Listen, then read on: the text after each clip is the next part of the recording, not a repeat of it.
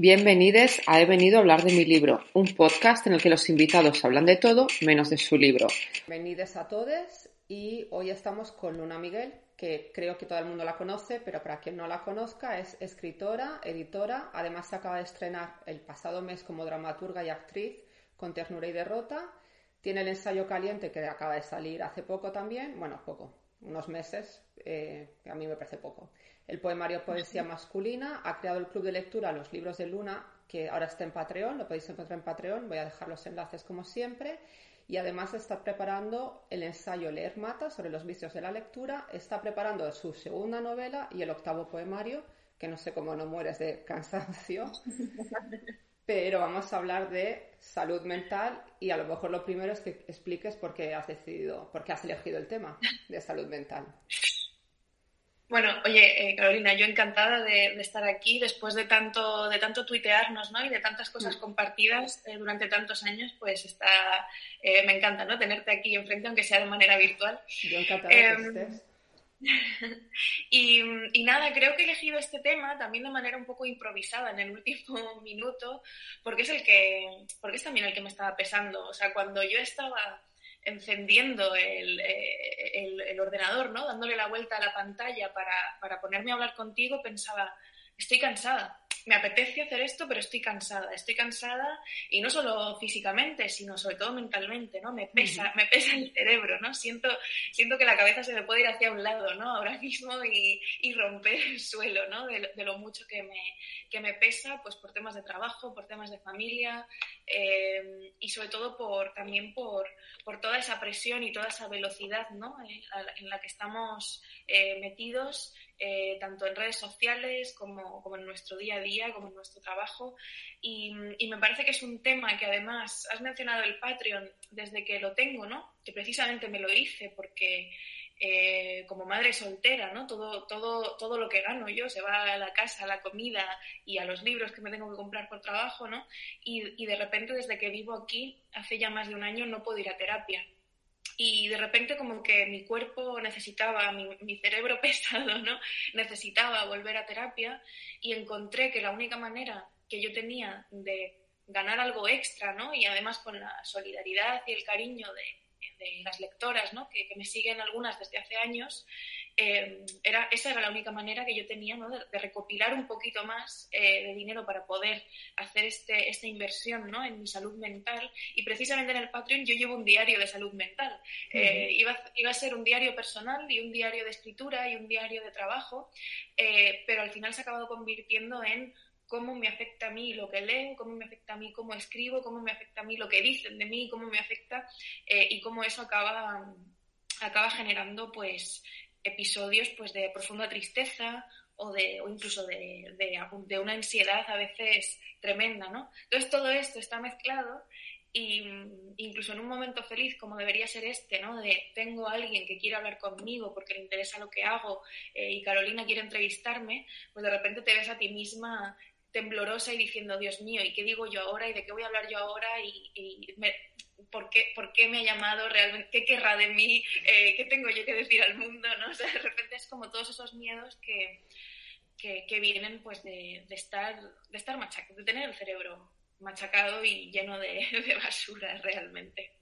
Sí, que además mencionaba las redes sociales, pero es que además eh, yo me mantuve bastante alejada en Navidad porque hay una performatividad de la alegría y la felicidad que la veo muy tóxica, porque la época del fotolog, que, que creo que tú sí también lo has llegado a conocer, pero era no era tan postureo como ahora, era postureo de mira lo que lees o no sé qué, pero ahora es como los filtros. Yo lo noto muchísimo, a mí me, a mí me afectan muy negativamente los filtros, porque claro, ya tengo una edad, y veo gente que dice, a ver, ¿cómo es posible que Madonna parezca más joven que yo? Entonces, yo he entrado ya en esa edad en la que empiezas a fijarte en no voy a subir un selfie porque mm, parezco muy vieja, no sé qué, y ves a tus amigas utilizándolos y dices, pero si parece que tenéis 20 años. Entonces, al final te está afectando las, redes sociales, a mí me parecen súper destructivas. Sí. no, y aparte también cuando, más, más allá de lo físico, ¿no? Que además a mí, yo siempre he subido selfies, pues desde el mismo Fotolog, como decías. Lo que hay que decir bueno de Fotolog es que éramos todos un poco emo, y entonces eso... Muchísimo. la tristeza era bienvenida en esos, en esos momentos, ¿no? Pero bueno, ahora nos volvemos a hacer el eyeliner todas, o sea que lo hemos, lo hemos realmente tiene, tiene ahí su, su regreso, ¿no? Los ojos negros, eh, absolutamente. Eh, pero, pero sí que es cierto que, por ejemplo, a mí las redes sociales Mm, mira, dos, eh, dos, de las personas a las que más quiero y dos de mis mejores amigos, Ernesto y Cristina, eh, también escritores y, también muy, muy populares, ¿no? Bueno, algunos, Cristina no puede ser más reconocida, ¿no? Por, por, por, todo el mundo. ellos no tienen redes sociales. Y la verdad es que les envidio muchísimo. Eh, es esa tranquilidad ¿no? con la que viven, ese no tener que responder todo el rato a todo el mundo, ese no tener que eh, consultar si lo que han subido lo ha visto alguien o no lo ha visto nadie, si tiene tantos likes, si le han comentado, si no lo han comentado, si le han criticado, si no le han criticado, si hay que silenciar, bloquear, etcétera. Viven con una tranquilidad todo esto que, que a mí me genera una envidia absoluta, ¿no? Y, y, de hecho muchas veces me planteo, ¿por qué diantres estoy en redes sociales? ¿no? Un poco lo que tú has dicho, ¿no? De irte durante unos días de Twitter y volver y decir, mierda, eh, que, que, bien se estaba, ¿no? Fuera de esto. Y la verdad es que eh, para mí es un problema porque mi trabajo también forma parte, o sea, las redes sociales forman parte de mi trabajo. Eh, yo soy periodista, yo soy editora, sobre todo también mi trabajo principal es ser scout eh, y búsqueda de autores jóvenes y, y, estar como muy pendiente ¿no? de lo que pasa en la industria editorial, tanto española como la de fuera. Y no me puedo permitir no estar dentro de las redes sociales. Em, sí que, por ejemplo, eh, he quitado las respuestas de, stories, entonces ya nadie me puede responder en stories, lo cual llenaba la, bandeja de entrada constantemente de mensajes mm. em, que, se acumulaban ¿no? y, que, me hacían sufrir en cierto modo ¿no? por esa acumulación, ese no llegar eh, y esa mala educación muchas veces también ¿no? de la gente que te escribe por redes sociales. Tengo las notificaciones de Twitter silenciadas, eh, no tengo Facebook desde hace, desde hace alrededor de seis meses, más o menos, aunque vamos, no sé quién está en Facebook todavía. No, tampoco. Pero, pero bueno, ¿no? Eh, no, no, me he metido en TikTok, eh, YouTube tampoco tengo notificaciones, aunque es un perfil muy bajo, ¿no? No llega ni a los 4.000 seguidores en comparación con otras redes, ¿no? Como Twitter e Instagram, donde sí que me sigue más gente. Entonces es como que he intentado poner como barreras eh, que no tienen tanto que ver con el comportamiento que veo en los demás, que también es odioso, sobre todo en Twitter muchas veces, ¿no? Todo esto que decías, mm. eh, filtros, eh, los temas del día, ¿no? Ahora parece que hay que meterse con Elizabeth Duval porque, porque esto o porque lo otro, ¿no? Bueno, siempre parece que hay que meterse con la pobre Elizabeth, ¿no? pero, pero bueno, más que, más que por, por, por cómo se por los movimientos de las redes, por, por, cómo me escribe la gente por las redes. Y por esa sensación que me he creado yo misma, pero que también se, se amplifica porque eres mujer y joven, eh, que es que siempre estoy disponible para todo el mundo. Eh, esa, esa, especie de constante disponibilidad es una de las cosas que más daño me hace. ¿no? Y, y yo cuando, cuando empecé a, cuando empecé a ir como a, mi segunda terapia, ¿no? Antes yo iba a una psicóloga y después empecé psicoanálisis, eh, este era uno de los temas que siempre salía, ¿no? Y que de hecho está hasta en mi diario. En mi diario de adolescente, a los 15 años, yo decía, yo sufría por lo que me escribían en los comentarios de Fotolog. Eh, porque alguien me quería agregar al Messenger eh, para y, haciendo comentarios interesados sobre, pues, yo tenía un fanzine, pues para mandarme sus poemas y si no se los aceptaba, pues me, llamaba de todo. O sea, mm. quiero decir que siempre, siempre he estado muy expuesta, siempre he creído que sabía, sabía lo que significaba estar expuesta, pero creo que no lo sabía del todo. Y ha sido muy tarde cuando he empezado a poner medidas ¿no? ante esa exposición, ante esa exposición a la palabra de los otros, ¿no? que, a veces es muy bienvenida y a veces es muy cariñosa, pero incluso la acumulación de cariño y de adulación a veces puede ser totalmente negativa y eso lo vemos en influencers, claro. Sí, es curioso porque justo estaba leyendo a Lori Penny y hasta hablando de cómo a las mujeres se les dice no te metas en internet. Eh, que es malo y te puede pasar esto, pero a la vez, eh, si no te metes en Internet, te quedas fuera de la sociedad. Y estaba hablando justo de eso y me estaba acordando de que cuando yo, porque yo también me cerré Reddit, he ido cerrando cosas, y cuando estaba en Reddit adopté em, un nombre neutro, porque cuando tenía un nombre que no era neutro, no era el mío, me machacaban sistemáticamente, escribiera lo que escribiera, opinara lo que opinara.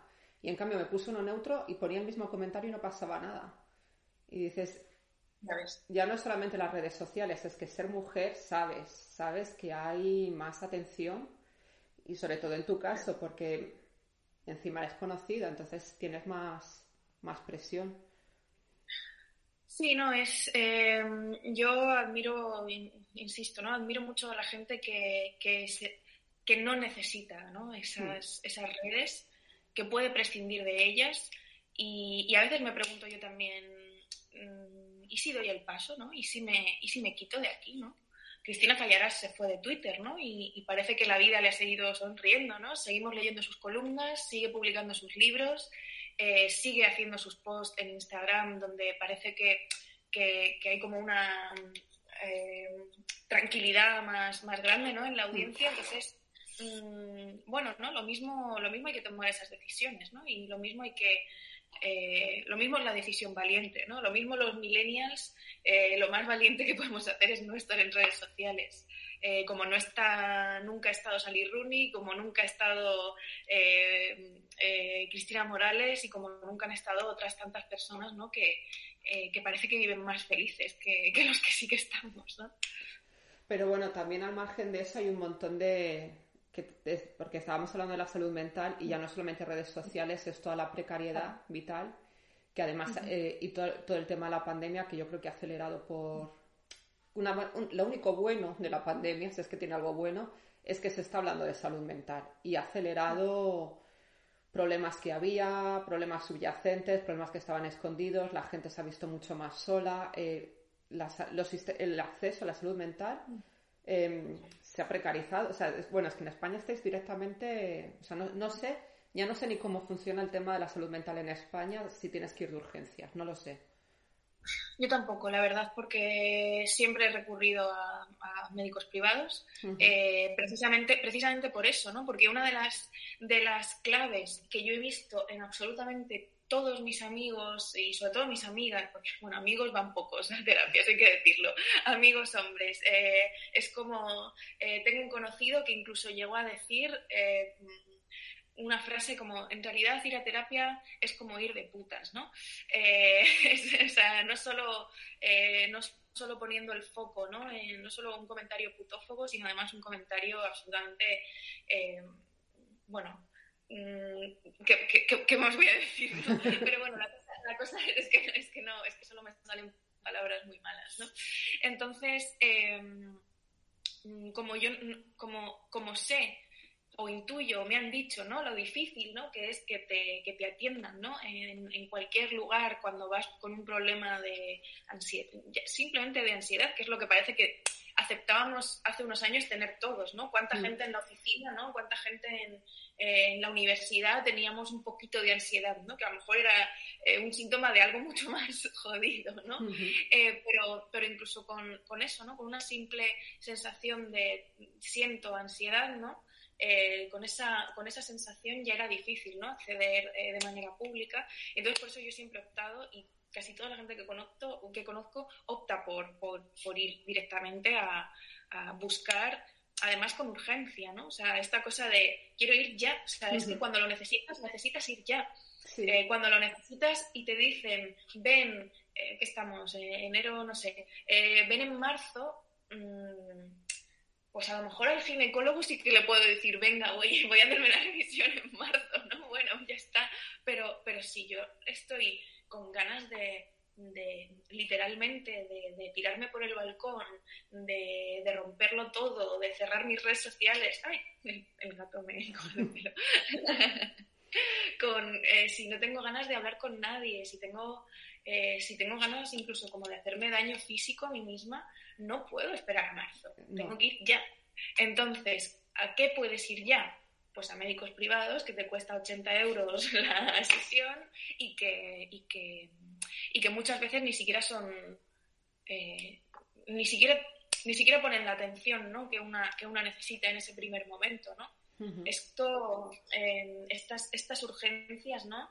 Eh, estos, estos protocolos yo no sé cómo funcionan, no tengo información, eh, no, eh, ni formación tampoco, no, creo que se nos facilite y muchas veces incluso es como cálmate, que no será para tanto y ve cuando me toque, ¿no? Es como, es que no es cuando me toque, es que me toca ya. O sea, ¿cómo sabes tú cuando me toca, no? persona em, que me ha atendido al teléfono y que tiene mil citas, ¿no? Por, por dar. Em, bueno, eso es un poco lo que, lo que me ha pasado, mi, mi experiencia ¿no? con, con, este asunto en, en España. Y, y tengo la, la, suerte de que todas las veces, o sea, de que creo que tengo, no sé si por porque pienso mucho, porque tengo mucho eh, tiempo libre, ¿no? A veces para, para reflexionar sobre, al, escribir sobre mí misma, mm, pienso mucho en, en lo que me acontece, ¿no? Y entonces, como tengo esa fortuna ¿no? de poder hacer ese ejercicio diario, eh, he tenido la suerte también de ver, eh, cada vez que he ido a ciertos distintos tipos de terapias, eh, donde creo que, no me eran útiles, ¿no? y donde creo que yo podía que yo podía cambiar o ir a, a, otros lugares e incluso dejarlo, ¿no? esa, esa capacidad de reflexión sobre una misma me ha, me ha permitido también tomar decisiones buenas con respecto a, a, terapias malas, por así, por así decirlo, o, o, incluso a poder enfocarlo de, de, otra manera. Pero no me quiero imaginar la gente que esté absolutamente desesperada, la gente que no tenga eh, la capacidad de ir a su biblioteca y leerse un libro sobre lo que le está pasando, ¿no? O la gente que no tenga eh, ni siquiera la capacidad de verbalizar ante sus padres, ante sus amigos, ante sus parejas, eh, me pesa el cerebro y me quiero morir, ¿sabes? Sí, porque habrá gente que además tampoco sabrá cómo verbalizarlo, ¿no? Que es lo típico, es el estrés, es normal, está todo el mundo jodido, que aparte hay como una demonización de la, de la tristeza, ¿no? El, yo me acuerdo, por ejemplo, lo típico de colegio de monjas de pequeña que te decía, te estás dejando la comida y hay niños en África que no tienen para comer eh, traducir a salud mental es te estás quejando de vicio porque hay gente que está peor. Y es como, bueno, pero... O, el, que lo odio, mirar a la gente de los países pobres que no tienen nada y son más felices. Y es... Claro, sí, sí, sí. No, es una simplificación también de todas las cosas eh, bastante, bastante terrorífica, ¿no? Eh, y, y, esta cosa también de poner como la palabra loco o eh, bueno, lo hemos, lo hemos visto, ¿no? Con por qué, ¿no? esta, esta, cosa, ¿no? De, directamente llamar loca a una persona que, que simplemente mm, dice, dice cómo se está sintiendo, ¿no? Porque ella decía constantemente, mm, no puedo más, o esto me supera, o no sé qué. Esta cosa como de, tomarse a broma y a personaje loquito, ¿no?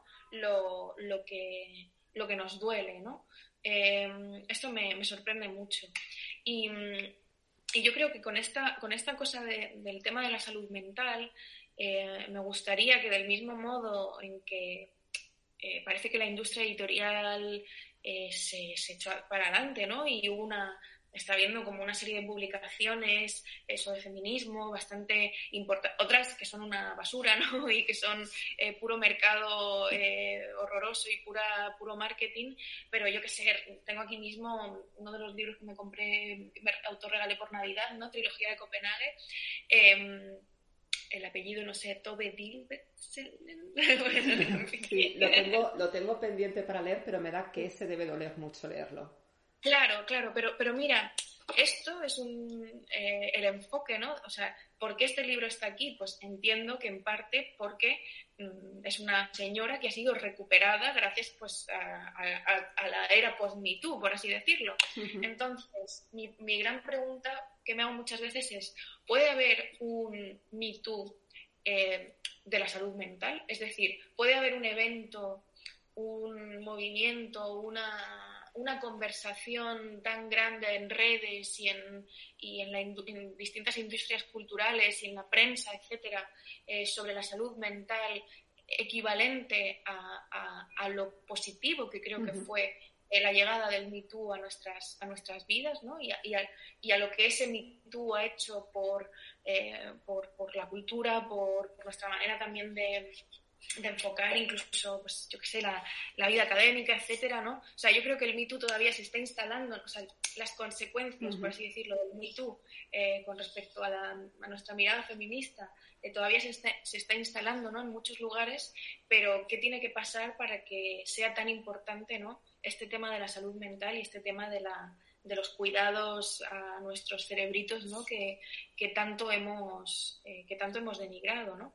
De hecho, por ejemplo, se me ocurre que el debate sobre la necesidad de la filosofía en las aulas eh, podría ser un debate muy relacionado con el de la salud mental, ¿no? Porque muchas veces es lo que hemos dicho, no sabemos expresarnos porque no tenemos herramientas para expresarnos, no sabemos qué nos sucede porque no tenemos herramientas para, eh, para saber que lo que nos está doliendo es eh, una, una, cosa de cuestión moral o ética o ideológica, ¿no? y, si, y, si, tuviéramos esas herramientas, ¿no? Pues quizá podríamos, bueno, ¿no?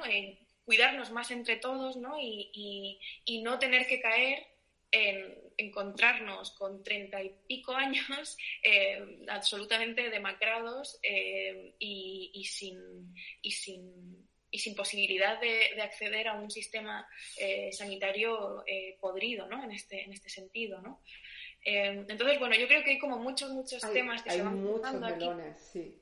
Es que, por ejemplo, lo que decías, a mí me encantaría que hubiera, lo he pensado también, como una especie de Me de la salud mental. El problema es que la salud mental sigue siendo un tabú, ¿no? Entonces, por ejemplo, yo ahora, ahora veo, gracias al Me he visto que situaciones en el pasado que yo he sufrido con hombres que me parecían muy violentas o que no me gustaban o que no me sentía cómoda, no violentas a lo mejor físicas, pero violentas mentalmente. Em, y decir, bueno, esto es lo que hay, o yo qué sé, que no notabas ni siquiera la confianza para contárselo a una amiga, porque decías, me estoy poniendo tiquismiquis de que me han dicho no sé qué me han hecho. Y luego te das cuenta y dices, no, aquello, no me puse yo tiquismiquis, aquello era serio, ¿no? Y entonces creo que también, y hemos, el ver que una lo ha sacado ha ayudado a que todas las demás vayamos haciendo piña, pero con la salud mental, por ejemplo, me estoy acordando de cuando Rejón dijo en el Congreso que había que cuidar la salud mental y le mandaron a pastar. Y entonces sí, pienso... Icónico ese momento, sí. Claro, entonces tú y yo, por ejemplo, ya tenemos una edad que también nos empieza a pelar un poco lo que los demás tengan que decir, pero cuando, me imagino cuando tienes 20 años, o sea, yo me acuerdo 20, con, fue con 20, 24 años que, 24, 25, que fui a, que fui a terapia por primera vez y entonces no quería que se enterase nada en mi nadie en mi familia, ¿no? Entonces acudía a la seguridad social y lo que te contaba antes, ¿no? Pues era, yo en ese momento odiaba, había, había terminado derecho, estaba trabajando en un despacho de abogados, o sea, de puertas para afuera mi vida era perfecta, o sea, había terminado la carrera en un despacho de abogados, encima en uno que me pagaba la pasantía, que esto era un milagro, lo normal era que no te la pagaran y yo lo odiaba, odiaba mi vida con todas mis fuerzas me acuerdo que un día me miré al espejo y dije, ¿quién es esta señora de 40 años que me devuelve la mirada porque no la reconozco? Porque me sentía como si me hubieran echado encima 20 años. Y me acuerdo de ir al psicólogo este, que era lo único que me ofrecían, que ni siquiera era psicólogo, era, era un psiquiatra. Y entonces habla contigo 15 minutos, literal.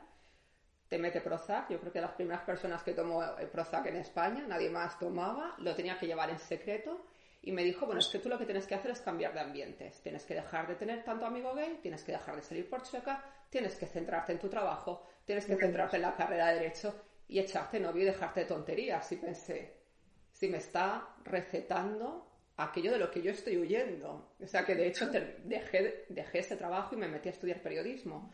Y claro, es lo que hablábamos también, ¿no? Que ya no solamente un sistema que prefiere medicalizarte, y, y decir, bueno, pues te doy una pastillita y no te quejes, a las amas de casa se les da el lexatín, eh, duerme, no pienses mucho. Es que además el, el, modelo que te propone la psicología es uno que no tiene en cuenta que la sociedad ha cambiado y quieren que, sobre todo las mujeres, seamos la perfecta madre, la perfecta esposa, la que encaja y es muy difícil encima, porque es lo que estábamos hablando, ¿no? Ya no es solamente encontrar terapia que te puedas permitir, es esto. Entonces, claro, si la persona que te tiene que ayudar es la primera que te está criminalizando, ¿cómo vas a ir luego y decirle a tus amigas, me pasa esto? Sí, no. Em, esto mm, hasta, hasta, que, hasta que uno confía también en, en, sí mismo, ¿no? Por eso decía, ¿no? Lo de lo de, lo de intentar eh, educar ¿no? y, que, desde las escuelas ¿no? se nos den las mínimas herramientas, que ahora creo que no se da ninguna, ¿no? de pensamiento crítico incluso para uno mismo. ¿no? Yo fui capaz de salir de una terapia que me parecía eh, imbécil y horrorosa. Em, eh, me di cuenta un día, yo, yo fui por, por, por el trabajo eh, yo estaba en Playground en aquel entonces y, las cosas iban muy mal. Eh, había una especie de bullying eh, tremendo, ¿no? sobre todo a las chicas. y, y bueno, y además yo tenía como la doble complicación de que mi jefe era mi marido, ¿no? Eh, y, y, eso pues, pues generó una serie de situaciones en mi vida muy, muy complicadas, ¿no? En las que era muy difícil tomar decisiones bien. Y además yo era muy joven, eh, yo tenía 26 años, 27, o sea, y ese era mi primer trabajo de oficina, por lo tanto eh, tampoco una sabe, ¿no? Cómo, cómo tiene que, que, actuar, pero uno acaba confiando un poco en, en la intuición, ¿no? Y pensando que va a salir de ahí. Y entonces yo fui a este trabajo, o sea, perdón, a esta, a esta terapia pensando, quiero mejorar, eh, mm, quiero dejar mi trabajo. Eh, y la respuesta que tenía todo el rato era como, como ejercicios para intentar llevarme bien con mis jefes, ¿no? Y digo, pero si yo lo que quiero es dejarlo, ¿no?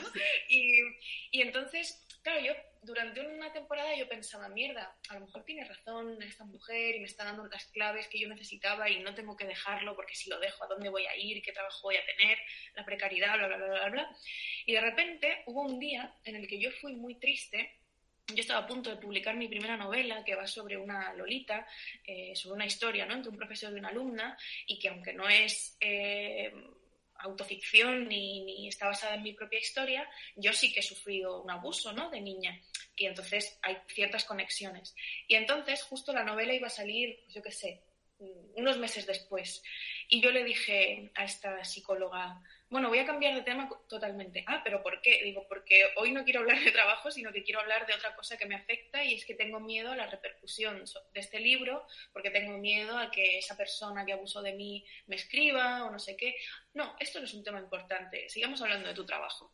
Y yo, bueno, a ver, es que a lo mejor precisamente el ser yo una mujer sumisa ante los jefes tiene que ver porque, eh, con que de, adolescente un señor mayor, poderoso, eh, me trató de cierta manera. Entonces, claro, es como, tía, no estás queriendo ir a un problema que a lo mejor... Y de repente fui yo la que se dio cuenta esa negativa de esta señora a querer hablar de un problema muy difícil que yo no había verbalizado a nadie más que a mis mejores amigas eh, y que de repente se iba a convertir en un texto de ficción y que de repente bla, bla, bla, y, sobre el que yo luego tendría que hablar en la prensa durante meses, eh, el hecho de que esta señora no quisiese hablar de eso me dio la clave y me dijo, es que a lo mejor esta señora no es mi interlocutora. Hmm. Eh, y todas las, todo lo que me está haciendo reflexionar sobre que yo tengo que ser más mm, eh, asertiva y más de aceptar más ciertas cosas dentro de mi ambiente laboral de mierda, todo lo que tengo que hacer es todo lo contrario a lo que ella me ha dicho que haga, ¿no? Y poco tiempo después dejé mi trabajo precisamente durante la promoción de la novela, ¿no? Me di cuenta de que yo lo que quería ser era escritora, no oficinista, eh, y, que no quería tener jefes eh, cabrones, ¿no? Y entonces, al final me di cuenta de eso, ¿no? De que menos mal, menos mal que pude hacer ese clic. Menos mm. mal que pude hacer ese clic, porque si llego, un poco lo que tú has dicho, ¿no? Si llego a seguir los consejos que me estaban dando, me hubiese metido todavía más en la boca del lobo, ¿no? Claro. Eh, y, a saber dónde estaría ahora mi... Eh, ¿qué, sería ahora de mi vida, ¿no? Pues a lo mejor, eh, no sé. Es que claro, no quiero, no quiero ni imaginármelo, ¿no? ¿Qué hubiese sido entonces? Claro, es que también si nos paramos a pensar, la gente que está la gente que está em, en, ejercicio ahora de la psicología, hay excepciones, hay gente que está saliendo más joven ahora, pero claro, es gente que se formó durante el franquismo, básicamente. Y dices, eh, es muy difícil que cambien el chip, es muy difícil que te entiendan, es muy difícil que se pongan en tu lugar y es muy difícil que vean que la sociedad ha cambiado, porque lo ves incluso alrededor, que hablas con gente y dices, les están pasando la, la, historia por encima como un cambio de la basura y no se están dando cuenta de la tontería que están diciendo, ¿no? Ayer, por ejemplo, vi que Rubén Ochandiano había dicho que si ya solamente hay que ver, hay que dar premios a mujeres, maricones y negros para que te hagan caso. dices, no te estás dando cuenta de que esto ya pasó, esto ya pasó. Y lo mismo, claro, ese es, el problema es que mucha de esa gente es la que está dando terapia también. Claro, sí, sí. No, y, y, claro, tú ponte a decir ahora, eh, ponte a hablar de, imagínate, ¿no? Yo, mm, si yo ahora mismo yo ahora quiero volver. Eh, quiero volver porque lo, siento que lo necesito, ¿no? Lo que pasa es que estoy buscando, ¿no? Me gustaría...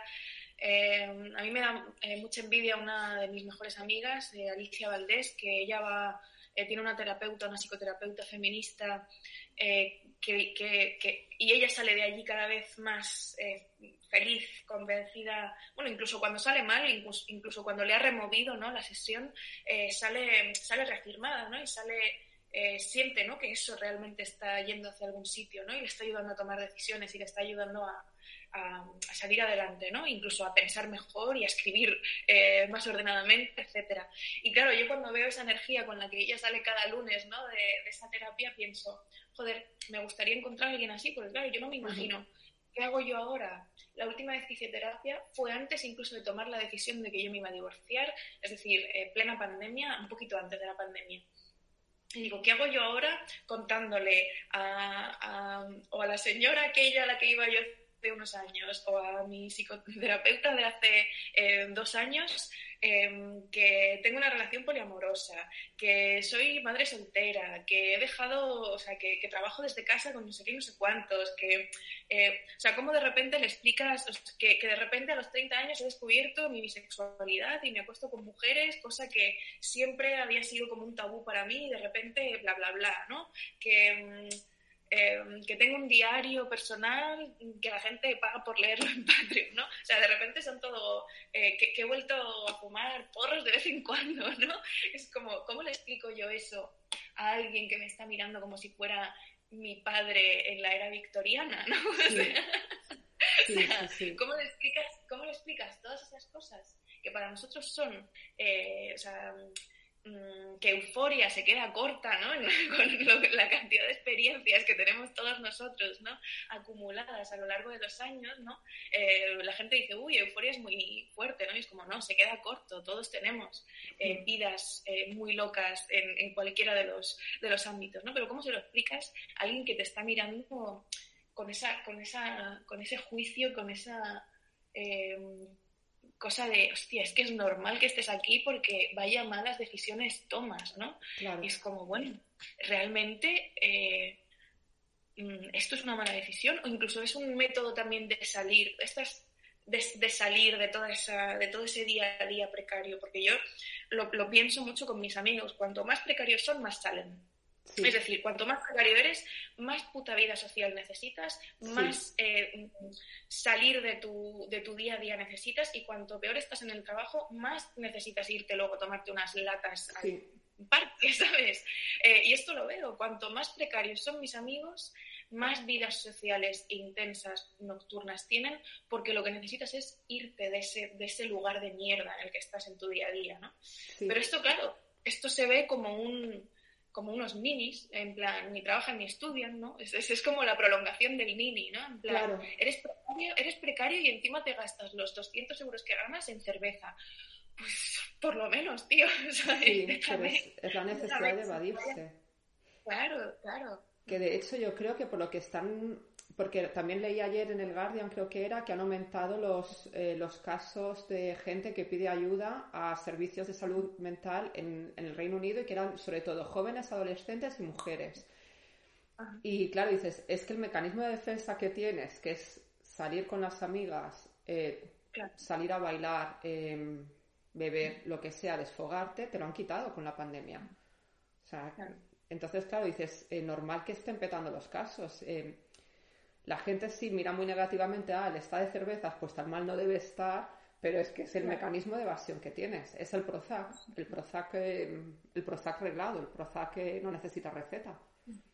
Cuanto, cuanto alcoholismo post-pandémico, ¿no? Yo, yo, yo me considero mm, lo mismo, alguien que sea verdaderamente diagnosticado con alcoholismo y tal, me regañaría, ¿no? Por decir que me considero alcohólica, pero es que yo bebo todos los días y eso para mí, dentro de lo que ha sido mi vida, donde incluso yo he estado sin beber algunos años y tal, por temas de maternidad y demás, eh, es muy, o sea, yo había ha habido momentos, ahora estoy como dejándolo, pero durante la pandemia yo a lo mejor cada día me bebía una botella de vino, así tal cual, ¿no? En plan, porque no yo no, yo lo contrario, porque yo era de salir con las amigas y tomarme las cervezas, que aquí son de medio litro, y claro, pues medio litro. Y entonces aquí me he pasado al, vaso de vino, que es más light. Pero sí que tengo amigas que me han dicho que con todo el tema de la pandemia que han empezado a ver lo más grande y que y de quedar con una amiga y decir, no, es que hoy no estoy bebiendo porque estamos haciendo detox, porque llevamos bebiendo sin parar desde que empezó la pandemia. Totalmente. Eh, por ejemplo, ahora la, serie esta que, pone un poco eh, malísima, ¿no? De Sexo en Nueva York 2, ¿no? Que no sé, no sé cómo es el nombre que le han puesto. Visto. pues mira, el personaje de... Eh, ¿Cómo se llama? Miranda eh, precisamente le pasa eso, ¿no? Que es, que es alcohólica, ¿no? Que, y entonces es muy gracioso porque, porque me veo totalmente reflejada, ¿no? Esta cosa de en cualquier momento le apetece beber, ¿no? Yo en casa, de hecho, apenas tengo alcohol eh, porque no soy capaz de tenerlo en casa y no bebérmelo. es decir, si lo tengo, me lo tengo que beber. Cada vez que alguien me regala una botella de vino, me la bebo esa noche, o, en, varios días, ¿no? Pero, pero soy muy ansiosa, ¿no? Con, el alcohol. Incluso aunque yo me diga a mí misma, no tengo que beber, acabo bebiendo, aunque sea un poquito, ¿no? Y, y, viene también en parte por, por esta cosa, ¿no? De, de, son las 7 de la tarde y si no noto que mis mejillas se sonrojan un poquito con la cerveza, eh, voy, voy a pasar una noche de mierda, voy a tener pesadillas eh, y voy a estar sufriendo porque al día siguiente tengo tanto trabajo que vaya mierda de vida tengo, ¿no? es, es, como la única, la única vía de escape que tengo ahora mismo y, y, es algo que no digo, tampoco lo cuento mucho fuera, pero sí, yo creo que, que sí, ¿no? Que, que, ahora mismo es como mi, mi, única, mi única manera, ¿no? de salir de aquí, ¿no? Y cuando los días que, por ejemplo, hoy eh, mi, ex se queda a mi hijo y yo tengo la noche libre, eh, o sea, en cuanto terminemos esta entrevista, yo me voy a ir a salir a ver a quién me encuentro por la calle, que no habrá nadie porque está todo el mundo con COVID, pero me voy a ir a tomarme unos vinos, porque es que es lo único que puedo hacer, es lo único que puedo hacer. Lo único que puedo hacer también para poder seguir manteniendo el nivel de las autoexigencias ¿no? que, me, que me impongo y si yo mañana quiero leerme dos libros, tengo que, hoy tengo que emborracharme, así, básicamente, ¿no? Ese es un buen titular. Si yo mañana quiero leer dos libros, hoy tengo que emborracharme. No, pero también es, eh, yo es que creo que se ha infravalorado y se infravalora el poder de, pues eso, de poder quedar con unos amigos y evadirte.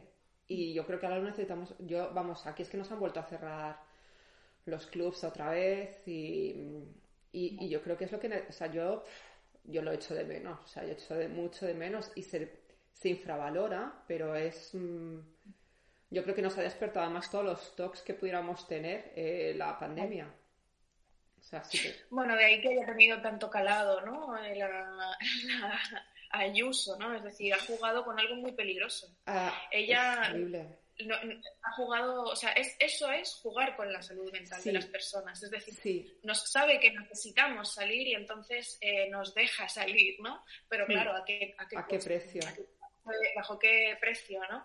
Entonces, bueno, ahí no se habla públicamente de salud mental, pero las medidas que se toman a veces son muy conscientes. Mm, eh, con respecto a cuál es la salud mental de los eh, ciudadanos, ¿no?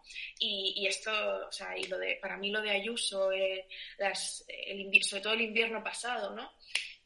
tenía, era flipante. El invierno pasado, recuerdo, pues yo justo estaba con la promo de Caliente, que justo has dicho que salió hace unos meses, salió justo el 12 de enero de 2021, o sea que hace un año. sí, sí, sí. Y, y, y yo la semana siguiente estaba de promoción y claro, para mí ir a Madrid, estando aquí en Barcelona, que a las 10 de la noche estaba todo chapado y no había bares ni restaurantes abiertos solo para comida para llevar y demás, eh, para mí de repente era como una especie de... Llegabas a, llegabas a pensar, qué envidia a los que viven en Madrid, pero luego, claro, o sea, era como mierda, ¿por qué estoy pensando esto, no? Me están instalando este pensamiento, ¿no? Que me hace pensar que esto me está haciendo, me está liberando de algo cuando en realidad tampoco, ¿no? Eh, es muy jodido, es muy jodido eso. Claro, pero es como, es, fíjate, es que yo creo que aquí establecieron, porque yo justo más o menos hace un año es cuando, cuando fui a pedir ayuda eh, psicológica y tengo una amiga que también fue una semana antes que yo y conozco más gente de mi entorno que fue, ¿no? Porque aquí fue brutal, aquí estuvimos con todo cerrado durante meses con el agravante de que aquí a las 4 de, de la noche, o sea, digo a las 4 de la noche porque a las 4 es noche, estaba todo cerrado, 12 bajo cero, no se podía hacer nada y encima hasta los paseos y las reuniones estaban restringidas máximo dos unidades familiares, con lo cual si tú vives sola, pues mm, ya estaba, era dos personas. Y yo creo que establecieron como un protocolo, ¿no? Entonces, cuando tú ibas a urgencias, preguntaban em, si tenías red, básicamente. Te preguntaban si tenías familia, hijos, marido, pareja, si vivías sola, acompañada. Y claro, yo creo que empezaron a marcar casillas en plan de migrante, vive sola, eh, no tiene pareja, no tiene familia aquí, y entonces en base a, la, a las casillas que fueran marcando, pues ya te daban, te, te, daban ayuda inmediata, ¿no? Y tengo una amiga que también le dieron ayuda inmediata, pero por ejemplo también una cosa que funciona aquí, que me gusta mucho, es que te preguntan tú qué quieres. Que ya las primeras veces que iba a médicos, por ejemplo, vas a la ginecóloga y dices, me duelen los ovarios, y dicen, bueno, ¿qué quieres? Eh, te podemos dar hormonas o te podemos dar remedios naturales o puedo recomendarte ejercicios o lo que sea. Y claro, yo me quedaba muy loca, ¿no? De, hostia, me están preguntando qué quiero yo. Lo mismo si te rompes un, vamos, si te rompes un dedo, no, pues te lo tienen que, te tienen que mandar reposo y ya. Pero con todos los dolores que llegues, te preguntan qué quieres, ¿no? Entonces, claro, aquí te preguntaban eso, ¿qué quieres tú? Y te ayudaban enseguida. Y, y claro, fue más o menos por las fechas en las que salió Rejón diciendo esto y se reían de él y pensaba, hostia, es que a lo mejor la gente no necesitaría salir y emborracharse hasta que deja de pensar en lo que tiene alrededor. Si fuera urgencias y hubiera un médico que estuviera marcando, tuviera un cuestionario previo en el que fuera marcando casillas de riesgo y en base a eso le derivaran a atención especializada. O que te firmaran una baja. Que, mm, eh, bueno, a mi alrededor estábamos muchos de baja, ¿no? Dices, em, y eso falta. Entonces, el, claro, el problema es, se criminaliza al joven porque sale a beber, pero tampoco se le da, se le da nada, se le da recursos. Y luego mencionabas lo de los colegios. en los colegios ya no es que no... Yo me quejo mucho de que se sigue estudiando lo mismo que estudiábamos nosotras o nuestros padres y no estamos, no estamos preparando a los niños para el mundo en el que van a vivir. O sea, a tu hijo, por ejemplo, no le están hablando de salud mental. No sé si le hablan de cambio climático o no, pero tendrían que hablar de esto. Ecologismo, ecologismo sí que sí que lo tienen bastante eh, como bastante focalizado, ¿no? Pero también yo creo que por el cole, es un cole aquí público del centro, tal, eh, muy preocupado por, o sea, vivo en San Antonio, que es un barrio así más o menos mm, clase media, mm, INDEP, eh, que, y, tal, y como que hay muchas familias jóvenes y tal. Y yo creo que es más por eso, pero, pero sí que es cierto que temas de salud mental y todo esto, eh, incluso de, sexualidad, ¿no? Eh, de, de, género, ¿no? ¿Por qué de repente, o racismo, ¿no? Porque, o sea, en, solo en su clase por muy, muy cool que sea todo lo que parece que rodea el colegio, solo en su clase los grupos de amigos son, mi hijo que además es rubio y hay otros tres rubios, parecen los nazis ¿no? de la clase, porque son los cuatro niños rubios son amigos, luego están por aquí los hijos de migrantes, luego están por aquí, que todos son hijos de migrantes también, porque los niños rubios son hijos de franceses y los otros de italianos, ¿sabes? pero, claro, ¿quién tiene la palabra migrante ¿no? en su... Hmm. En su así como puesta a fuego, ¿no? En el frente, ¿no?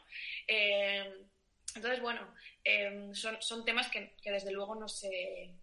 Eh, no, no, he visto, ¿no? No he visto yo que, que haya una voluntad de, grande de, de, trabajo. Ecologismo sí, porque creo que es como lo más cookie, ¿no? Para niños, poner plantitas, decirles que no hay que tal y que no sé cuántos y que hay que reciclar, me parece que es mucho más fácil que abrir el melón de eh, la salud mental, porque claro, todavía hay padres que es como, ¿qué le vas a decir tú a mi, a mi hijo de salud sexual, de salud mental, de lo que sea, ¿no? Claro. Son, muchas veces eh, no es tanto el, el colegio como, como las quejas de, de, los padres, ¿no?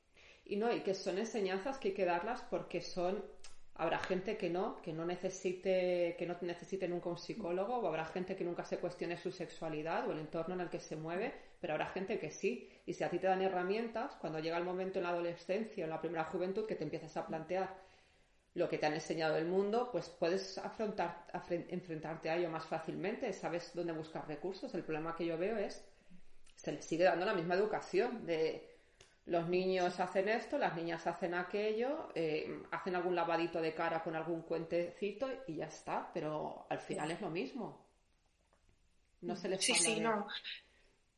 Sí, no, y, y bueno, yo creo que además eh, todo el tema de la salud mental, etcétera, yo que por ejemplo leo mucho manga y veo mucho anime, eh, es algo que es súper, súper, súper, súper importante en colegios y en, y en, y en institutos, porque en parte temas de bullying y de acoso en las aulas tienen que ver también con problemas de salud mental, ¿no? Niños a lo mejor que se expresan violentamente porque en realidad pues tienen problemas en casa o niños que son más reservados. Y, o sea, es como que, que, que, no está, tampoco está diferenciado, ¿no? Es, que tampoco está separado, ¿no? El tema de la salud mental, de, de cómo, cómo luego se, eh, se manifiestan todas estas eh, comportamientos violentos en, niños y adolescentes.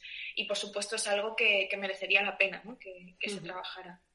Más allá de eso, ¿no? De, los gestos cookies, de los gestos bonitos, de poner un cuento, de poner tal. mi pregunta, claro, si, si, ni siquiera yo tengo tiempo, todo el tiempo del mundo que quisiera para estar con mi hijo, eh, si ni siquiera yo sé cómo hacer ese trabajo, Hmm. si ni siquiera yo sé cómo explicarle qué es la tristeza o, por qué mm, cualquier cosa, ¿no? Pues, pues eh, y, creo que, muchas veces esto es un trabajo que se tiene que hacer entre muchas personas, ¿no? No puede recaer solo la, responsabilidad sobre una sola, pues, pues entiendo, ¿no? Que, que, no siempre sea fácil, ¿no? Proponer este tipo de, o sea, hacer este tipo de propuestas, ¿no? en instituciones tan, tan conflictivas como son las aulas, ¿no? Las aulas eh, para niños y adolescentes, sí. Mm. Sí, pero también es, es, que es eso, es que es un melón que hay que abrir porque es lo que tú dices, ¿no? Que cuántos, cuántos problemas en el fondo no están escondiendo un problema de salud mental o de, o de problemas en el, en, el hogar, ¿no? Y, y, luego también lo que tú dices que no, no puede recaer todo en vosotros, porque por ejemplo en ti tiene un ejemplo de persona que conoce muchos ambientes, mucho tipo de personas, pero pero habrá gente que tenga una familia heteronormativa que sean súper felices, pero a lo mejor el niño no cuadra ahí, pero tampoco con los otros ejemplos. O no ha visto a nadie más. Y luego, aparte, tuiteaba ayer una amiga eh, cómo se está em, reforzando la familia nuclear con la pandemia, que también es algo de lo que me quejo mucho, y ese es otro problema extra, ¿no? Porque dices, eh, ahora parece que el patrón de todas las medidas, eh, el patrón de todo es el, lo que se toma como modelo es la familia nuclear. Y, dices, y entonces la gente que no cuadra ahí se ha, quedado fuera. Sí, sí, sí, no, totalmente. Esto, es lo que decías tú también, ¿no? Con lo de eh, los la posibilidad de reunirse o mm. no con la familia, ¿no? Yo, por ejemplo, mi pareja principal, la persona con la que hablo todos los días eh, desde hace eh, un par de años y la persona que, yo considero que, es eso, ¿no? Como mi... Bueno, la persona más central de mi vida ahora mismo vive en Madrid. Eh, y claro, cuando, cuando hace unos meses, ¿no? Pues íbamos a cenas o lo que sea, sois eh, núcleo familiar tal, es como, pues tienes que decir, que, o sea, no, realmente no lo somos, pero tienes que decir que sí, ¿no? Incluso mm. te tienes que imponer a ti mismo la palabra familia cuando a lo mejor ni siquiera es la palabra con la que uno más se siente identificado, ¿no? Mm. Eh, bueno, esto, esto abre como otro tema que me interesa mucho, ¿no? Que son los modelos familiares actuales eh, y cómo eh, y, cómo, y, cómo, y cómo se dibujan, ¿no?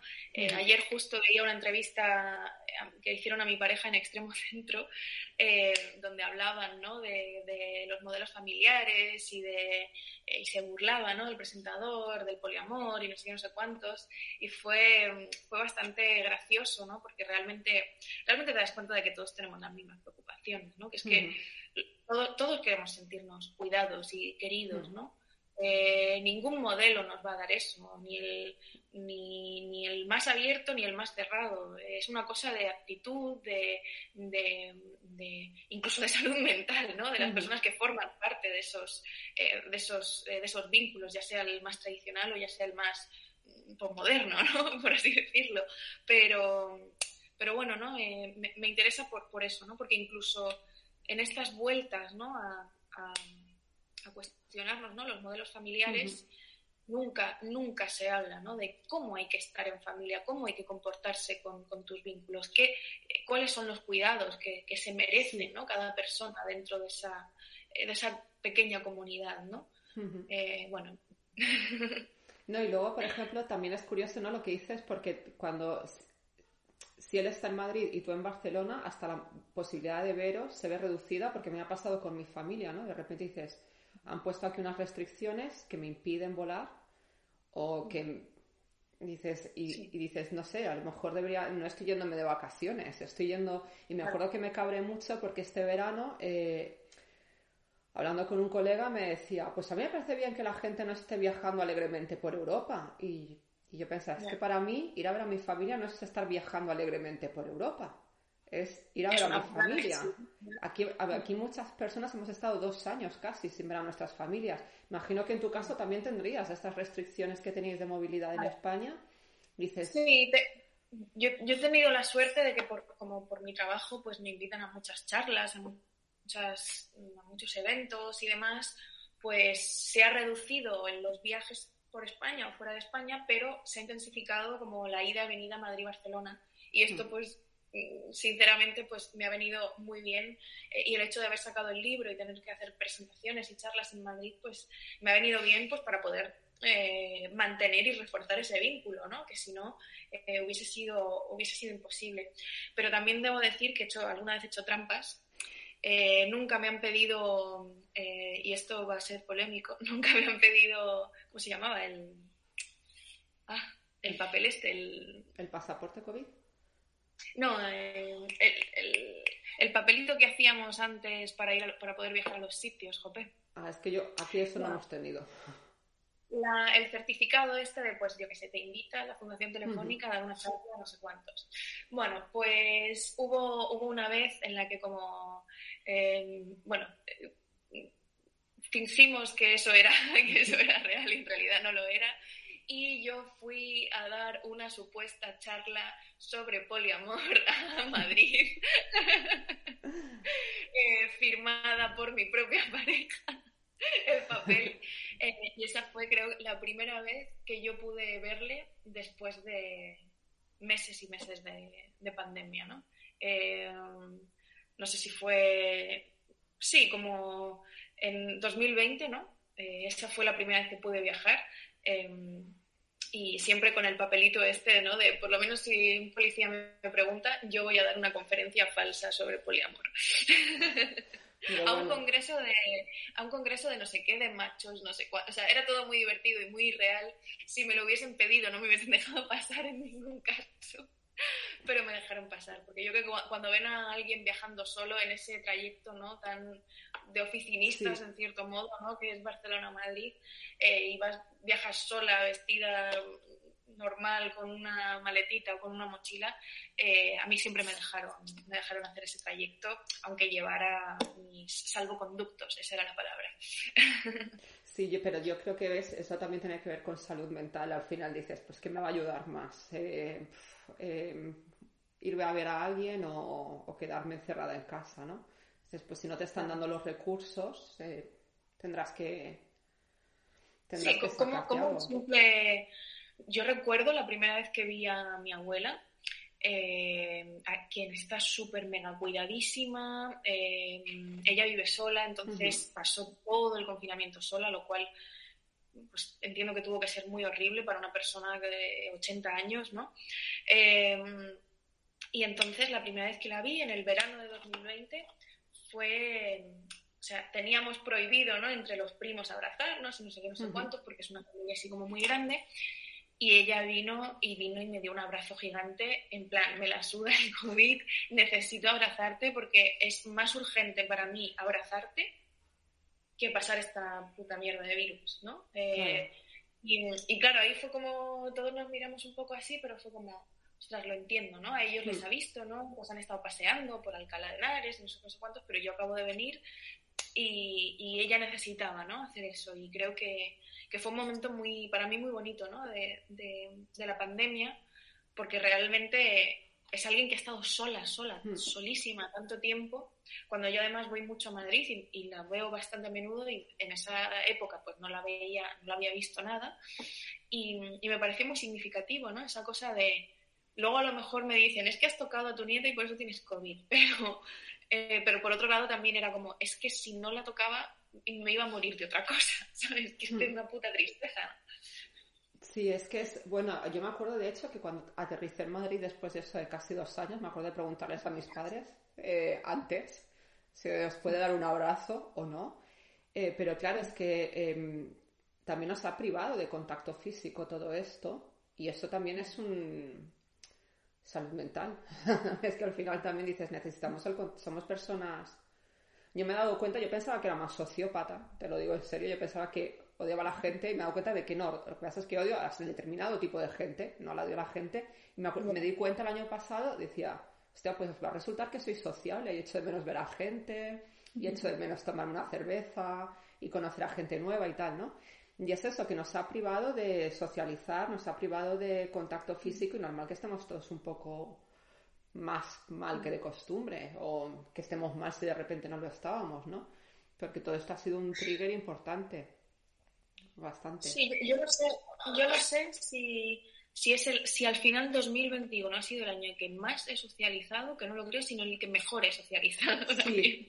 Eh, eh, como aprovechar más, eh, decidir mejor a qué mm. vas y a qué no, decidir con quién quieres estar, reforzar, se ha reforzado, para mí mis vínculos con mis amigas en estos dos últimos años se han reforzado de una manera Mm, extrema, por así mm. decirlo, ¿no? Y de repente encontrar en ellas la familia, ¿no? Esa, esa familia, ¿no? Que decíamos antes eh, que, no, que no es la familia que parece que tendría que ser.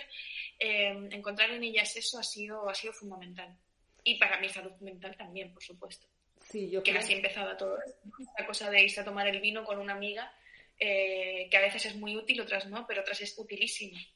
Sí, no, es que yo creo que de hecho ahora también selecciono mucho más lo que hago. ya no es, como, mira, eh, por ejemplo, me acuerdo la primera vez que pude bailar aquí en Berlín, que fue bailar sentada, que fue en un concierto de Kelman Durán y fue en sillas y tal, y lo. O sea, salí de allí, pero bueno, o sea, como si me hubieran echado el mejor polvo de la vida y me hubiera drogado y todo, y estaba sobria, cerraron a las 10 de la noche, me había tomado una cerveza dices, nada, perré en la silla, eh, todos los alemanes ahí moviendo la cabeza, muy discretamente, yo dándolo todo, o sea, no le hice un hijo a la silla de milagro. Y entonces me di cuenta y me acuerdo que había más cosas en Berlín por esas fechas. Y me acuerdo que le decía a una amiga, voy a ir a esto, sea sola o acompañada, porque sé que esto es lo que necesito, ¿no? Y me he vuelto mucho como más tiquismiquis de, no sé si mañana me van a cerrar los cines, entonces no voy a ver una peli de mierda. Si voy a ir al cine, quiero ver algo que realmente me apetezca y si puedo quedar con alguien, va a ser con alguien a quien me apetezca ver. Pero ya se ha acabado el hago esto porque hay que hacerlo. O sea, yo creo que sobre todo porque aquí yo vivo con miedo permanente de que vuelvan a cerrarnos otra cosa, ¿no? Es como me lo van a cerrar, entonces... y es horrible, que también es un poco de angustia, ¿no? El vivir este con...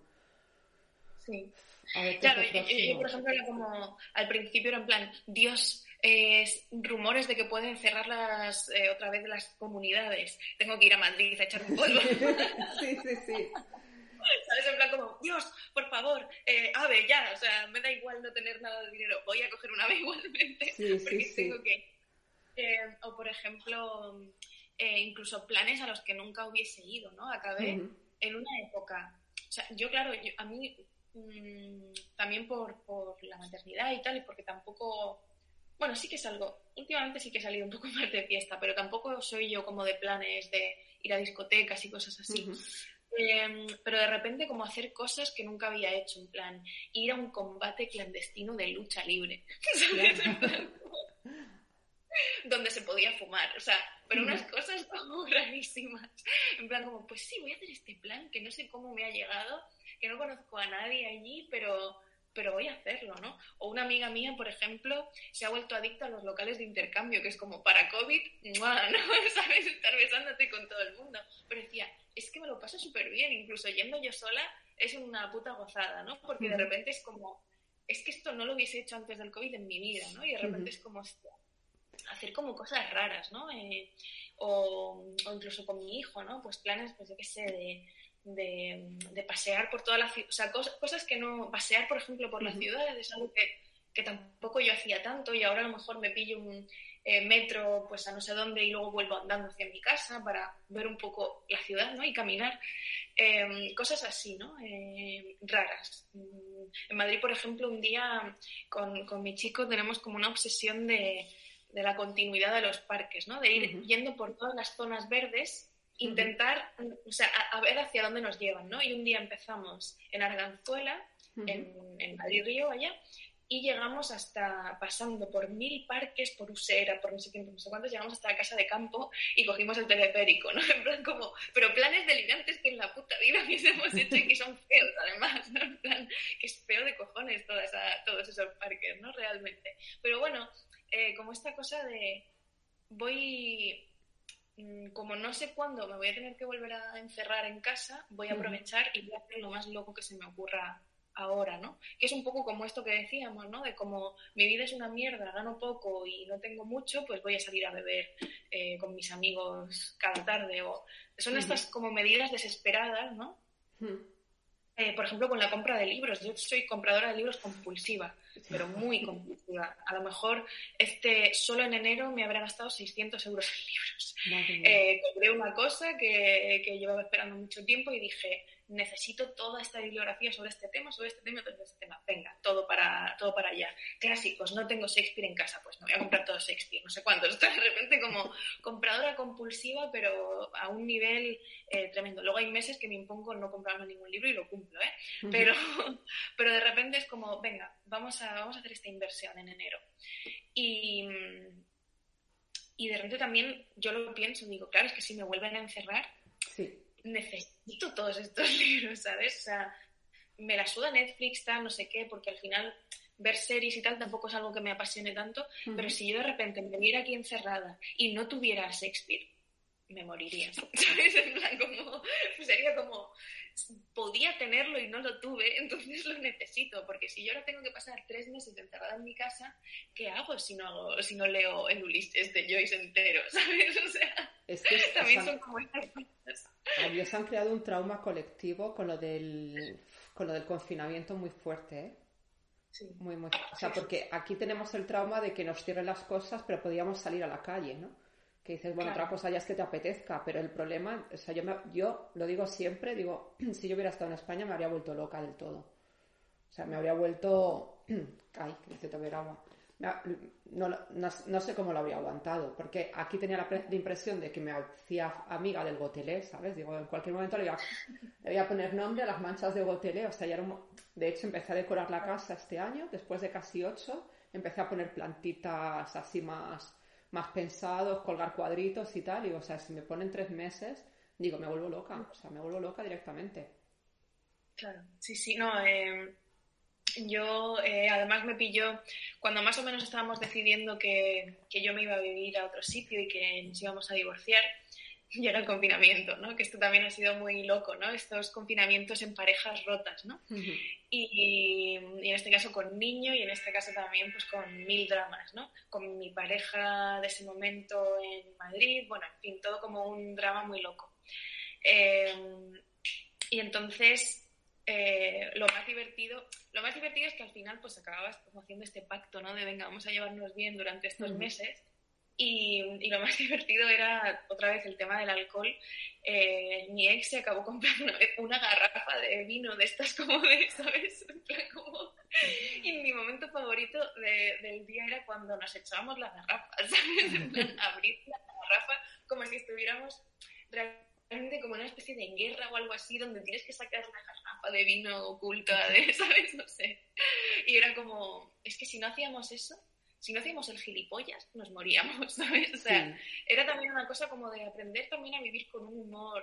Una de las cosas más chulas para mí del confinamiento y también que creo que nos salvó a todos la cabecita fue el humor.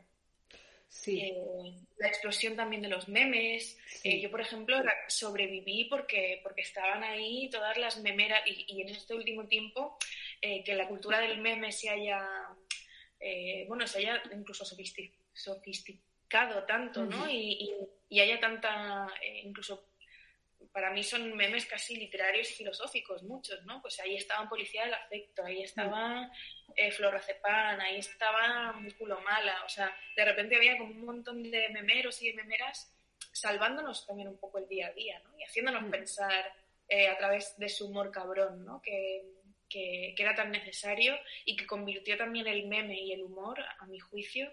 O bueno, yo creo que también en parte, eh, pues una Inés Hernán, una...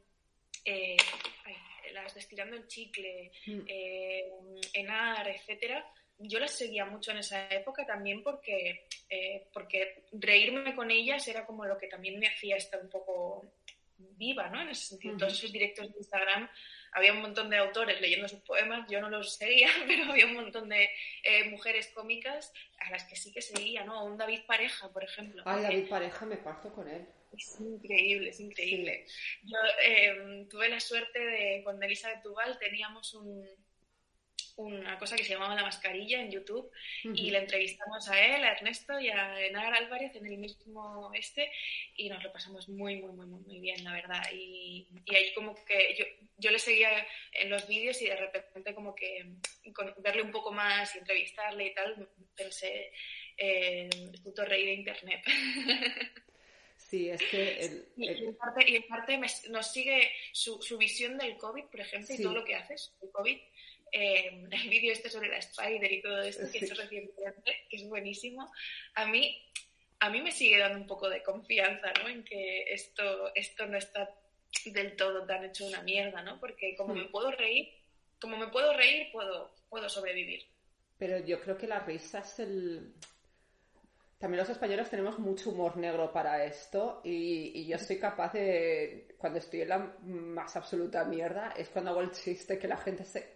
No, no tanto en España, pero a lo mejor aquí la gente se queda un poco como... Eh, se ha ido del todo, pero necesitas hacer el, el, chiste cuando peor estás, ¿no? O cuando, porque sí, es una forma de, de quitarle hierro a todo, ¿no? Si no te vuelves loco.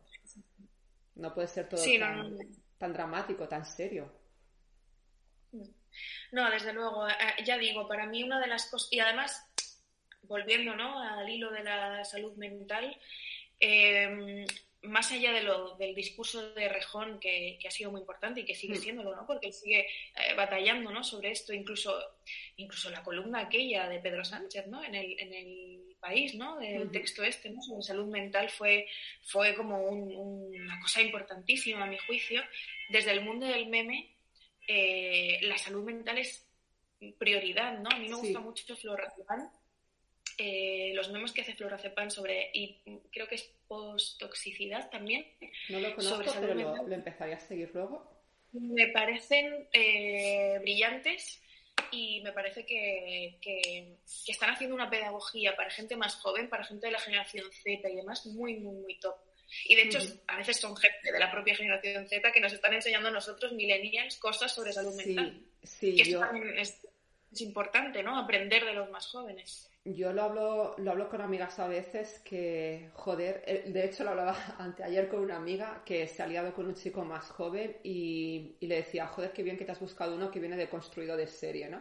Porque tiene veintipocos y, claro, es que estábamos diciendo eso, ¿no? Como la gente de nuestra generación son señoros.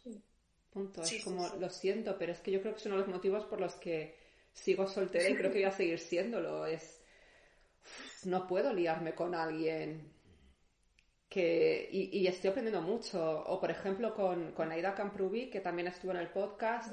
a mí me asombra, me maravilla lo que sabe y, ella dice que le veía lo que sabe la gente joven. O sea, que yo la gente joven es... Yo sé que es el, lo típico, ¿no? Que todo el mundo los critica porque si salen, pues lo normal. Todos hemos salido, todos hemos mentido, todos nos hemos drogado, todos hemos pues yo que sé, las cosas normales, eh, pero están, joder, están años luz de cómo estaba yo a su edad. O sea, mm, también es verdad que tienen más acceso, ¿no? A recursos y todo, pero dices, podrían no usarlos. También es una opción, tener recursos sin usarlos. La gente en mi edad también los tiene y no los usa. dices, y a mí me... De... Yo creo que sí, que nos están dando lecciones, nos están enseñando.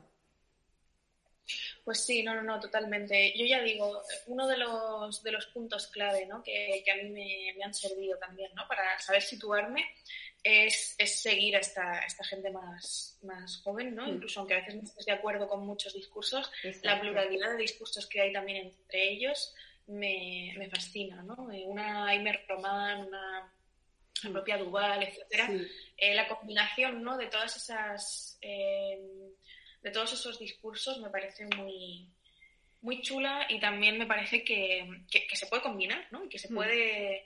Em, además es gente que está accediendo ahora al columnismo, ¿no? Sí. Toda esta gente del Instituto de Estudios Culturales, ¿no? Que esta web que tienen con eh, columnistas jovencísimos que, hablan de cosas, análisis súper top de...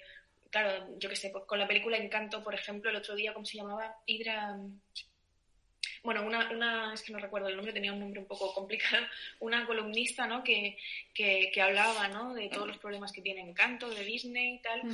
luego, claro, miras el resto de crítica en, en, otros medios más mainstream, ¿no? Y es como todo un...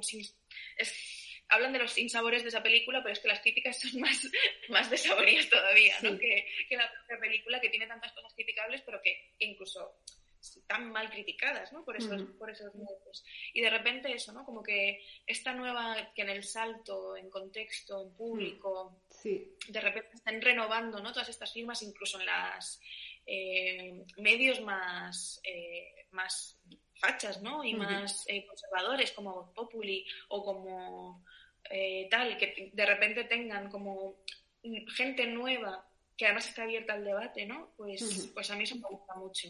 Y yo, aunque, aunque lleva muchas, se llevan muchas críticas, a mí, por ejemplo, el formato de Gameplays a mí me gusta mucho. Eh, hay veces en las que no soporto ciertas, ciertos discursos, pero también me parece que, que por suerte hay quien les sabe poner en su lugar, ¿no? Eh, y y lo bueno de, unos debates como esos es que al final siempre hay gente que sabe poner en su lugar a la gente que lleva los discursos más rancios, ¿no? Y, eso, es muy, eso es muy chulo, ¿no? Esa, esa predisposición al debate. Espera, que me estaban llamando y lo cuelgo, ya. Pues de todas, como es que de todas formas ya te he quitado un montón de tiempo, así que mm, vamos, que me podría hablar, quedar hablando de este tema mil horas, pero tú en plan de robarte el tiempo. Lo único es que siempre a, todo el mundo le pregunto que recomienden un libro, un disco, película, da igual lo que sea, y no tienes ni que explicar por qué. Simplemente si lo quieres recomendar, si quieres explicar por qué bien, si no, no pasa nada. ¿Una de cada o solo un.? Una, una cosa de cada. No, una cosa de cada, no. Una de lo que tú quieras. Vale, pues Como si es una sola canción. A ver, espera que viene en la mesa. Lo último. No sé. A ver. Pues mira, ¿por qué no? Eh, este que es una de mis eh, últimas inversiones. Em, Virginia Woolf, Cartas a Mujeres. Me parece, o sea, lo estoy leyendo todavía, pero estoy como muy adicta a la correspondencia de escritoras me parece que ha estado muy mal editada hasta la fecha. Por fin este año se ha publicado la correspondencia de Gabriela Mistral, la correspondencia de Carmen Conde, eh, ahora tenemos ¿no? la correspondencia de Virginia Woolf eh, tan, eh, con otras mujeres, además, ¿no? como haciendo además hincapié ¿no? en su, lo, que, lo, que, lo que entre ellas hablaban. ¿no? La correspondencia de Silvia Plath también ha sido recientemente publicada bueno, eh, me, parece, me parece muy guay, me parece eh, que es una otra manera de acceder a, la intimidad y también me parece que hay como hostias grandes a otros escritores y, y demás que son de plena actualidad. Virginia Woolf en, el 23 del, del, siglo pasado, si no me equivoco, empezó a escribir La señora Dalloway, es decir, estamos como a punto de que eso cumplan 100 años ¿no? de ese momento. Así que con esta cosa de los centenarios, pues yo creo que sus cartas pueden ser una buena recomendación. y además eso, ¿no? Lo, epistolar en un momento en el que yo considero que lo que hemos hecho tú y yo aquí hoy también es un poco epistolar en el sentido de que es a viva voz, pero estamos escribiéndonos eh, pensando a miles de kilómetros de distancia. Sí, yo creo que sí, que tiene, que, vamos, la voz es el, son las nuevas cartas, un poco, para mucha gente. Bueno, eso y los mails, pero, pero tenemos menos tiempo para los mails, yo creo. Pero bueno, muchísimas, muchísimas, no, muchísimas. que... Ya, no, a ver, yo hay gente con la que me escribo mails, me escribo mails muy largos, pero porque es gente a la que veo de Pascuas a Ramos y, por ejemplo, con, con un ex con el que he retomado contacto, evidentemente no nos vamos a llamar ni vamos a quedar, pero nos contamos muchas cosas por mail y nos mandamos unos mails larguísimos. Es una forma muy segura de comunicarte, ¿no? Es, em, y sí, con algún ex crash también, sí, tengo varios, no sé, que era prepandémico, tengo que aclarar que no es gente con la que de repente llegase la pandemia, era prepandémico, ¿no? Y, pero con el resto de la gente lo normal es, sí, por voz. Porque incluso los audios, los audios han reemplazado a, incluso a los mails. Aunque hay gente que se pasa. claro, no, es que yo, yo me paso. No, pero... Pero a ver, yo no digo que se pase la gente de extensiones, que a mí me han mandado audios para decir llego en 15 minutos. Hombre. ya, ya, ya. Sí, no, a mí yo tengo un formato con mi amiga Alicia que tenemos la idea de hacer un podcast, así que ya te pediré también ayuda para que nos expliques cómo se hacen bien los podcasts. Nuestro título provisional es Sospechondas y y con ella tenemos el formato del podcast mañanero, que es resumirnos nuestros días eh, por la mañana mientras estamos tomando el café, antes de ponernos a trabajar. Y me parece que, eso es lo que más me gusta del mundo. ¿no? Ese, ese podcast mañanero de, de una de mis mejores amigas es como lo que me hace que el día empiece de puta madre. Sí, pues lo podéis hacer eso como si fuera formato de audio de WhatsApp perfectamente. Claro, sí, sí, sí. Pues muchísimas gracias, de verdad que me ha encantado hablar contigo. Igual, igual, Jope, y ojalá, y bueno, y ojalá la conversación sirva para que gente pueda también poner un poco, bueno, eh, poder hablar también de, estos problemas, ¿no? Y de este gran tema de la salud mental, este, necesitamos ese, esa suerte de Me Too, ¿no? Eh, de la salud mental. Eh, porque, porque creo que va a ayudar no solo a nosotros, que ya estamos hechos una mierda, sino a los que vienen, que son los que van a necesitar mucha, mucha, mucha ayuda también. Sí, no, y sobre todo que la gente sepa pues que no es algo que, que la gente no habla de ello, pero que no significa que no lo pase. Que muchísima más gente de la que nos creemos y pensamos lo pasa. O sea que, por desgracia.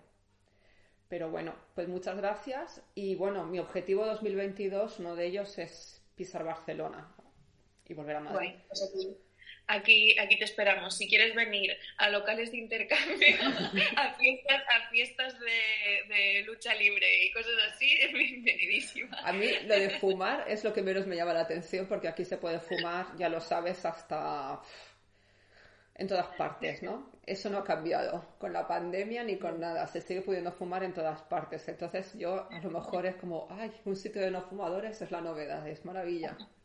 Pero bueno, Cuídate mucho y vamos, y vamos hablando. Te aviso cuando estés subido, ¿vale? Fantástico y encantadísima, Carolina. Venga, un abrazo, pásatelo bien hoy, ¿vale? Gracias. Hasta luego. Chao.